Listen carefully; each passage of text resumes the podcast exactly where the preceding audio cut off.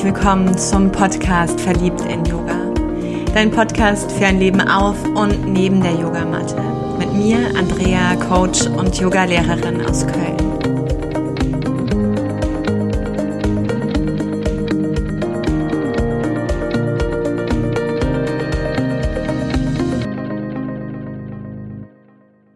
Einmal mehr freue ich mich über eine Anfrage, wie wie du mit dem Aspekt von Sucht umgehen kannst. Sucht im Sinne von dich betäuben wollen.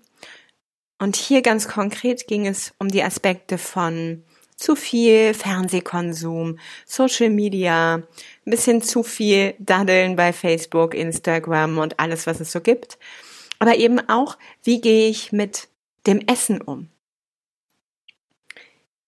Und ich danke dir für die Fragen dazu, für dein Nachfassen und dieses jetzt mit dir teilen zu dürfen. Und bei dieser Anfrage ist mir als erstes mein Modul eingefallen, mein Yin-Yoga-Modul, wo es um das Herz und den Dünndarm geht. Ich mag mit dir teilen aus dem Buch von Anna Elisabeth Röcker, ganzheitlich heilen zum richtigen Zeitpunkt, den Aspekt von Freude und Lust, der dem Herzen zugeschrieben wird und energetisch eben auch dem Dünndarm. Regiert das Bedürfnis nach Lust und Freude? Kommt es zur Zerstreuung der Energie? Die ständige Jagd nach Befriedigung, nach dem Kick, schwächt die Lebenskräfte und führt zu einer oberflächlichen Lebenseinstellung, mit der oft innere Leere überdeckt wird. Deshalb können Menschen, bei denen diese Emotion überwiegt, oft auch kaum alleine sein. Sie fürchten sich regelmäßig, keine Gesellschaft zu haben. Das Vergeuden von Energie, zum Beispiel durch hektisches Sprechen, heftiges Agieren, ist charakteristisch für diese Emotion. Echte Ziele werden kaum verfolgt, da das Durchhalten schwer ist. Das Streben nach Lust und Freude macht besonders anfällig für Suchtprobleme und Abhängigkeiten jeglicher Art. Und dieser Aspekt der Süchte hier, den habe ich mir versucht mal etwas genauer anzuschauen. Für mich hängt schon anatomisch das Herz natürlich mit den Lungen zusammen. Über deinen Atem. Hm, du kannst das jetzt mal spüren. Setz dich aufrecht hin, bringst deine Flanken in Länge, damit deinen Brustkorb. Nimmst einen tiefen Atemzug.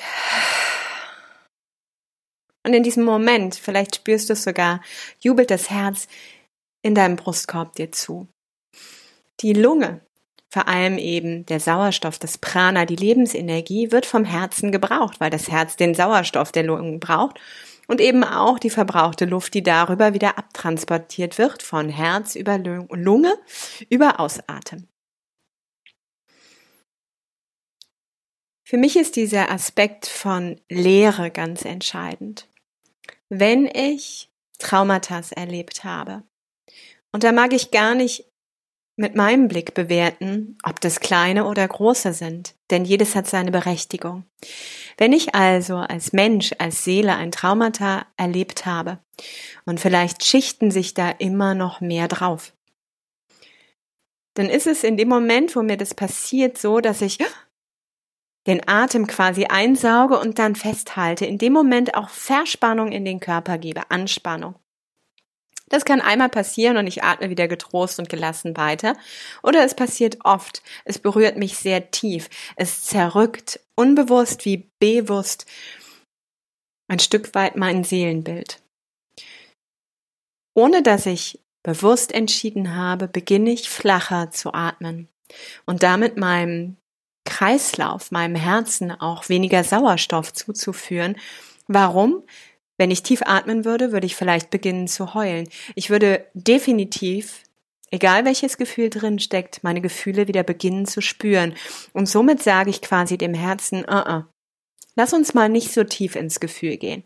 Lass uns mal so hier so oberflächlich atmen, um darüber das Spüren auszuladen und darüber eben auch den Schmerz auszuladen. Hm. Was dann weiter bedeutet, wenn ich das tue, entsteht irgendwann auch dieser Aspekt, dass mein Körper schon allein ja, vielleicht auf der anatomischen Ebene nicht komplett so versorgt wird, wie ich das könnte. Und das führt dazu, dass körperlich, aber eben auch emotional eine Form, ein Abdruck von Leere entsteht, wo ein Schmerz, eine Angst, eine Sucht diese Leere dann ausgefüllt hat, die mit dem Trauma eben auch gegangen ist. Ja, wie einen wundervollen Kreis, der vielleicht jetzt gerade deiner Seele entspricht, der eben noch ganz war und dann eine Lücke entstehen lässt aufgrund des Traumas. Und weil du diese Lücke nicht bewusst sofort mit Liebe gefüllt hast, etwas anderes hinein sich setzt. Und da ihr Unwesen treibt. Und das kann ganz gut eine Sucht sein. Und vielleicht denkst du jetzt, ja, Mai, von welchen Süchten redet die? Wenn ich mir ehrlich in die Augen schaue, dann habe ich bestimmt ein paar und die lautet sicherlich, dass ich gerne mich mal bei Facebook und irgendwelchen Social Medias verdaddel und die Zeit lasse. Sicherlich auch an Tagen, wo ich emotional immer wieder gegen die Wand gefahren bin, mit Gefühlen konfrontiert war, die die definitiv so etwas in sich tragen, wie ich bin damit nicht zufrieden mit mir. Ich kann das gerade noch gar nicht gut verdauen. Mm, ich ärgere mich vielleicht über mich selbst. Also wenn so ein Tag eher in, in der Größe doof gelaufen ist, dann habe ich definitiv die Idee, mir etwas Leckeres zu essen zu gönnen. Ich esse gern scharf nicht scharf, sondern scharf. Und ja, dann ist es der Thailänder meines Vertrauens, wo ich dann mir schon mal was Leckeres gönne und über mein Völlegefühl esse. Weil es noch da ist, weil es noch geht. Und sicherlich habe ich auch, weil ich das, was ich tue, so sehr liebe, an einigen Tagen, und da arbeite ich immer wieder an der gesunden Balance, aber an einigen Tagen diese Arbeitssucht. Das geht noch, das mache ich noch mal eben und da, da, da. Ach, guck mal hier. Hm. Also habe auch ich und trage auch ich Süchte in mir. Und vielleicht legst du einmal die Hand auf dein Herz, nimmst ein paar tiefe Atemzüge voller Dankbarkeit in den Rhythmus deines Herzens und spürst hinein, welche Lehre hast du dir zugemutet? Welche Süchte hast du hineingelassen? Und sobald dieser Spiegel da ist, sobald dieses Bewusstsein da ist, hast du eine Wahl. In dem Moment, wo du vielleicht wieder mit deinen Füßen den Weg zum Thailänder nimmst. Und ich esse es dann trotzdem. Esse es aber vielleicht nicht mehr komplett auf. Und hader nicht damit, dass ich es tue, sondern erkenne einfach auch an, dass ich das gerade, ja, dieser Sucht nachgehe. Mhm. Nochmal mehr in den Arm. Für das, was war, für diesen Tag. Und schenkt mir Liebe aus vollem und ganzem Herzen. Und schon allein, wenn ich diesen Aspekt hinzufüge, ist es oft, dass eben nicht der Teller leer gemacht wird, nochmal eine Stunde mehr bei Facebook verbraucht wird und ich nicht nochmal die nächste Aufgabe angehe. Und wenn diese Lehre mit deiner Liebe gefüllt wird, löst sich die Abhängigkeit nach Gesellschaft und nach Abhängigkeit im Außen. Entsteht eine neue Form von Ruhe in dir auf einem Fundament von Ganzheit mit allen Anteilen, die da sind, ohne irgendetwas auszuladen. Und eben auch, ich ganz persönlich umarme diesen Schatten, um den ich weiß. Und kann wählen, kann wählen, wie ich damit umgehe, jetzt in diesem Moment, ob ich es mir erlaube, der Sucht nachzugehen oder mir ein paar Momente Atem, ein gutes Wasser, was meinen Durst vielleicht stillt und den Kopf wieder frei macht. Und dann aus diesem Gefülltsein heraus zu entscheiden, was es braucht. Ich bin neugierig darauf, wie du in deinem Leben dir selbst in den Spiegel schaust, welches Erkennen vielleicht auch hier für dich drin steckt.